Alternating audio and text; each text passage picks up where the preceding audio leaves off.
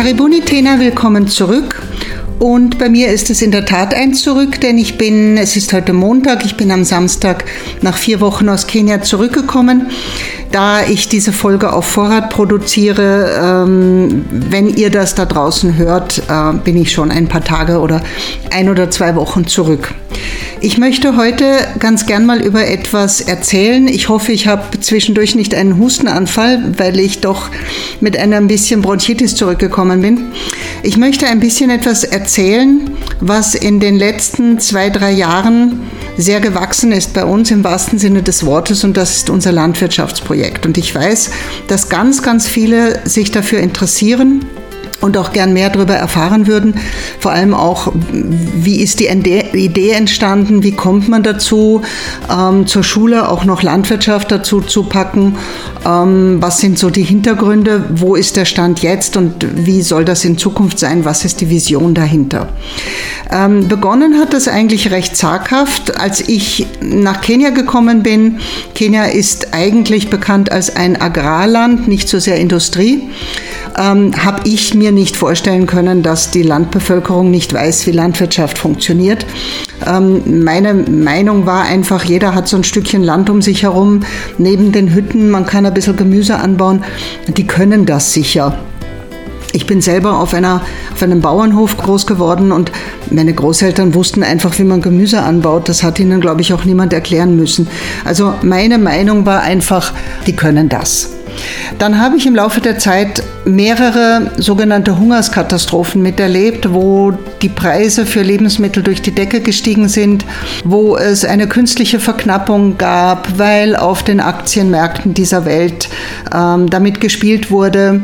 Ähm, ich habe gesehen, wie tatsächlich ältere Menschen ähm, auf den Schalen von ihren Maiskolben herumgekaut haben, um das Hungergefühl zu reduzieren. Ich habe miterlebt, wie Schulkinder zwei Tage lang nichts gegessen haben und in der Klasse einfach ohnmächtig geworden sind. Ich habe mit Müttern geredet, die wissend, ihre Kinder kommen jetzt hungrig von der Schule oder ihre kleineren Kinder ähm, einen Topf mit Wasser und ein paar Steinen drinnen auf dem Herd hatten, auf dem Feuerholz hatten und den Kindern erklärt haben, die Suppe ist noch nicht fertig, ihr müsst noch warten, die Suppe ist noch nicht fertig, ihr müsst noch warten, so lange, bis die Kinder so müde waren und eingeschlafen sind. Ohne Suppe natürlich, weil es gab keine Suppe. Es war sozusagen dieser psychologische Moment, die Kinder irgendwie zum Schlafen zu bringen. Und das Ganze hat natürlich was mit mir gemacht und ich habe mir gedacht, meine Güte, wenn man, wenn man das irgendwie in den Griff kriegen könnte, dass die, die Leute, auch die, die, die keine Farm haben, die kein großes Stück Land haben, dass die sich wenigstens ein bisschen Cassava anbauen, ein bisschen Tomaten, Paprika, vielleicht auch irgendwas, was sie auf dem Markt verkaufen können. Denn einen Laptop kann man nicht essen. Schulbildung, ja, macht irgendwann mal reich, aber jetzt für den Moment, ich kann natürlich Lebensmittel ausgeben als erste Hilfe, aber das ist ja nicht nachhaltig. Das war irgendwo in meinem Kopf, aber noch ein bisschen verparkt. Dann ging es los. Seit 2016 haben wir Highschool, also Secondary. Und nach zwei Jahren, also 2018, kam plötzlich der Schulleiter. Ab dem Vorjahr vor der Matura, also ab Form 3, äh, müssen sich die Kinder entscheiden, wollen sie den Business Stream oder wollen sie Agriculture Landwirtschaft. Ähm, ich habe dann erfahren, dass die meisten Schulen äh, Business wählen, nicht Landwirtschaft, überhaupt in der Stadt. Äh, und mir wurde auch schnell klar, warum. Wenn wir Landwirtschaft auch anbieten, dann brauchen wir Grund. Das heißt, wir brauchen ein bisschen Ackerland, wo die Kinder, also das ist genau vorgeschrieben, pro Kind in der Klasse, das Agriculture wählt, müssen so und so viel Quadratmeter zur Verfügung stehen und wir müssen Tierhaltung anbieten. Ich erinnere mich, das war in den ersten zwei, drei Jahren wirklich ein Problem ganz, ganz schwierig. Äh, wo kriegen wir den Platz her? Äh, Im zweiten Jahr, und die Regierung gibt vor, was dann zur Matura kommt. Im ersten Jahr war das Hirseanbau, das ging ja noch irgendwie. Im zweiten Jahr dann Ziegenhaltung, dann war mal Geflügelzucht, äh, dann Maisanbau. Also es ist wirklich eine Herausforderung und ich konnte Schulen verstehen, die gesagt haben, nein, nur für mich war ganz, ganz klar, wir werden eine Schule sein, die Landwirtschaft anbietet.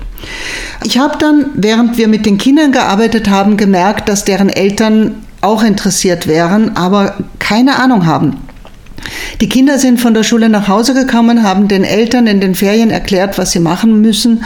Gutem Erfolg, aber eben noch nicht professionell.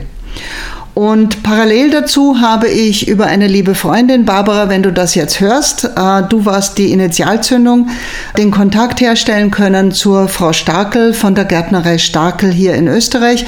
Und die Gärtnerei Starkel war so lieb, mir einen monatlichen kleinen Betrag äh, als Dauerauftrag zur Verfügung zu stellen, um mal so ein bisschen behutsam äh, mit Landwirtschaft zu beginnen. An der Landwirtschaft hängt ja auch dran, man, man muss Bewässerung haben, man muss das Saatgut heranschaffen, man muss die Tiere ankaufen und füttern und den Tierarzt bezahlen. Man braucht für die Schüler eine spezielle Gummistiefel und, und äh, Agriculture-Uniform, damit sie sich ihre Schuluniform nicht versauen. Also da steckt schon ganz schön viel Geld dahinter und ich habe in den letzten Jahren wirklich auch da hineingepumpt. Der ganz große Aufschwung kam dann, als ich dieses Jahr im Februar endlich unser sehr großes Nachbargrundstück erwerben konnte. Das habe ich gemacht. Äh, dieses Grundstück bietet wirklich Platz für alles, für Maisanbau, für Gemüse, auch dafür zu experimentieren, für Tierhaltung. Und wir haben ja vor ein paar Jahren schon einen jungen Mann eingestellt, der Landwirtschaft studiert hat, der also auch einen Abschluss hat in Agriculture and Business. Äh, das ist unser David. Und David hatte immer den Traum, das ein bisschen auch nach außen zu tragen, in die Familien, Empowerment, also wirklich den Familien, den Eltern unserer Kinder auch wirklich beizubringen, wie es denn geht. Aber das kann man natürlich nur, wenn man auch den Platz dafür hat und die Möglichkeiten. Und damit haben wir dieses Jahr begonnen. Also im Februar das Grundstück gekauft und sofort angefangen. Was uns entgegengekommen ist, war, dass wir dieses Jahr eine richtig gute Regenzeit hatten. Ähm, also es hat teilweise geschüttet wie aus Kübeln, aber auch regelmäßig geregnet. Wir haben auf diesem Grundstück sofort auch einen Brunnen gegraben. Wir haben Wassertanks installiert. Wir sind jetzt gerade dabei, Leitungen zu verlegen für eine Tröpfchenbewässerung, äh, möglichst mit einer Pumpe, mit Solarbetrieben. Also da ist ganz viel jetzt gerade im Entstehen. Und wir konnten im Frühling erstmals 30 Eltern, die sich interessiert haben, wirklich mit einem Seminar auch schulen in dieser Richtung. Wir konnten ihnen beibringen, wo kommt es denn darauf an, auch nachhaltig zu wirtschaften, also nicht nur mit künstlichen Düngemitteln und Fertilizern und Insektenvertilgungsmitteln, sondern äh, welche Pflanzen lassen sich gut kombinieren, welche sind gut für den Boden, welche sind gut gegen die Schädlinge der einen Pflanze, wenn man die andere dazu nimmt, Konzentriert euch nicht nur auf Mais, konzentriert euch auch auf Gemüse. Wir haben ähm, angefangen mit Vertical Gardening, das heißt also wirklich in die Höhe zu bauen, weil natürlich nicht alle Eltern und nicht alle Familien haben jetzt ein Stück Land zur Verfügung, aber zum Beispiel in die Höhe zu bauen, das geht auch direkt neben einer Hütte, das geht sogar in der Stadt. Wir haben, wenn man da mal auf unsere Fotos schaut, mit alten Autoreifen Kräuterspiralen gebaut, wo Tomaten gepflanzt genutzt werden. Wir haben Plastikrecycling gemacht, das heißt alte Plastikbehälter, alte Plastiksäcke, die noch irgendwer hat, mit Erde gefüllt, übereinander gestapelt, ähm, an Stäben aufgehängt, äh, in die Höhe gezogen ähm, so dass also auch jemand, der, der nicht so viel Land zur Verfügung hat, ähm, etwas anbauen kann.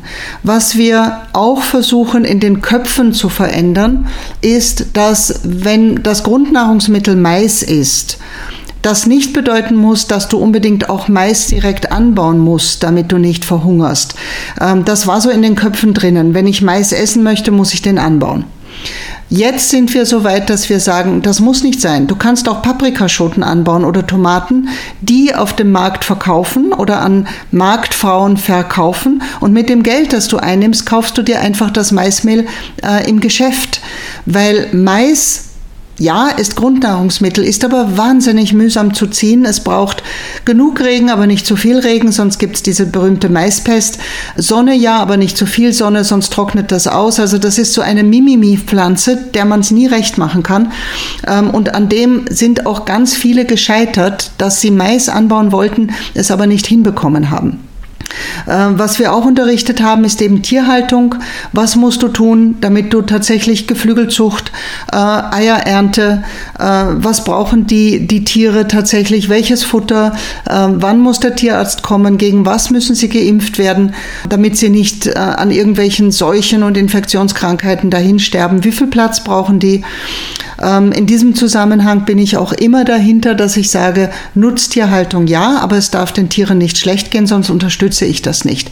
Also die übliche Massentierhaltung, wie sie bei uns ähm, hier verbreitet ist, das unterstütze ich nicht. Den Tieren soll es zu Lebzeiten gut gehen. Da bin ich auch dabei, dass ich das versuche, unseren Familien wirklich ähm, schmackhaft zu machen. Was David und ich immer wieder auch probieren, ist, probier mal was Neues aus. Also nicht die üblichen Gemüsepflanzen. Äh, wenn alles Tomaten anbaut oder Cassava anbaut, was könnten denn wir anbauen, was auch Geld abwirft? Wir hatten dieses Jahr eine sehr, sehr gute Amaranth-Ernte, also Mchicha heißt das in Swahili. Ähm, Amaranth ist das Gemüse schlechthin, neben Spinat. Wir haben also Amaranth, Spinat und Kohl angepflanzt. Wir hatten voriges Jahr mal Melonen, die haben sich sehr, sehr gut verkauft auf dem Markt und sind auch einfach zu ziehen.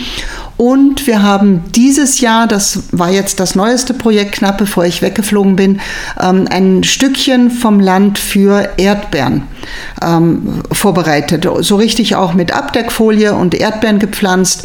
Ähm, wenn alles gut geht, kann man ernten dreimal im Jahr. Also die, das Klima ist gut für, für so eine Erdbeerernte. Und das wird gerne von Hotels gekauft. Also wenn jemand tatsächlich Erdbeeren, die man ja auch vertikal pflanzen kann, ähm, anpflanzt, dann kann er damit auch Geld verdienen. Und wir machen es inzwischen so mit, mit unseren Ernten. Wir ernten wirklich viel dass wir einen Teil für die Schulküche benutzen, ähm, also immer wieder ernten, was in der Schulküche gebraucht wird. Einen Teil davon äh, verkaufen wir an unsere Angestellten zu einem sehr günstigen Preis. Das heißt, unsere Lehrer, unsere Köche, unsere Gärtner können bei uns selber auch einkaufen. Dieses Geld bleibt im Topf und wird zum Beispiel für Tierfutter verwendet. Und einen Teil teilen wir mit der Gemeinde. Ähm, das heißt, wir haben ja immer zwei oder drei unserer Mütter, die einen Gemüsestand betreiben, äh, die einen Mikrokredit von uns bekommen haben und die dann einfach mal so einen Arm voll Spinat bekommen, den sie verkaufen können. Und ähm, dazu teilen wir noch mit äh, bestimmten Institutionen. Wir haben jetzt zum Beispiel unsere Chicha-Ernte, also unsere Amaranth-Ernte geteilt. Einerseits mit ähm, der Behindertenklasse der Fombini-Schule, mit der wir ja eng verbandelt sind. Das heißt für den Mittagstisch dieser äh, Behindertenkinder ähm, und mit dem Kairatspital, mit dem wir auch ein Agreement, einen Vertrag haben, äh, wo alle unsere Kinder behandelt werden über unsere Versicherung. Ähm, die haben auch einen großen Berg an äh, Spinat und Amaranth bekommen für den Mittagstisch, für ihre Mitarbeiter und für die äh, Patienten, die dort ähm, eben stationiert sind. Also wir teilen, was wir haben, wir verkaufen einen Teil von dem, was wir haben, wir benutzen einen Teil davon in der Schulküche und wir experimentieren immer. Was, was lässt sich denn ziehen? Was geht gut? Ähm, wir, wir machen sozusagen auf unserer Modellfarm die Fehler, die dann später die Eltern nicht mehr machen sollen. Daneben ist es immer noch Schulfach. Das heißt, wir haben einmal ähm, in der Highschool das Schulfach Agriculture, in dem auch die Kinder maturieren können. Und wir haben daneben ähm, in den unteren Klassen den sogenannten ähm, Agriculture Environmental Club, äh, wo die Kinder freiwillig als, als Nachmittagsclubbing, ähm, als Nachmittagshobby ähm, ihr Gemüse ziehen können unter Anleitung. Wie ich äh, schon gepostet habe letzte Woche, lernen sie da zum Beispiel auch so Dinge wie äh, wassersparend anbauen, äh, junge Pflanzen beschatten, äh, damit die nicht zu viel Sonne abkriegen. Wir haben ein kleines Gewächshaus gebaut, natürlich nicht mit Glas, sondern das wird mit so einem speziellen Netzgewebe ähm, abgeschattet. Ähm, in Kenia geht es weniger darum, dass man, dass man Sonne einfängt, als vielmehr, dass man Sonne abhält, damit die zarten Pflänzchen nicht zerstört werden durch zu viel Hitze.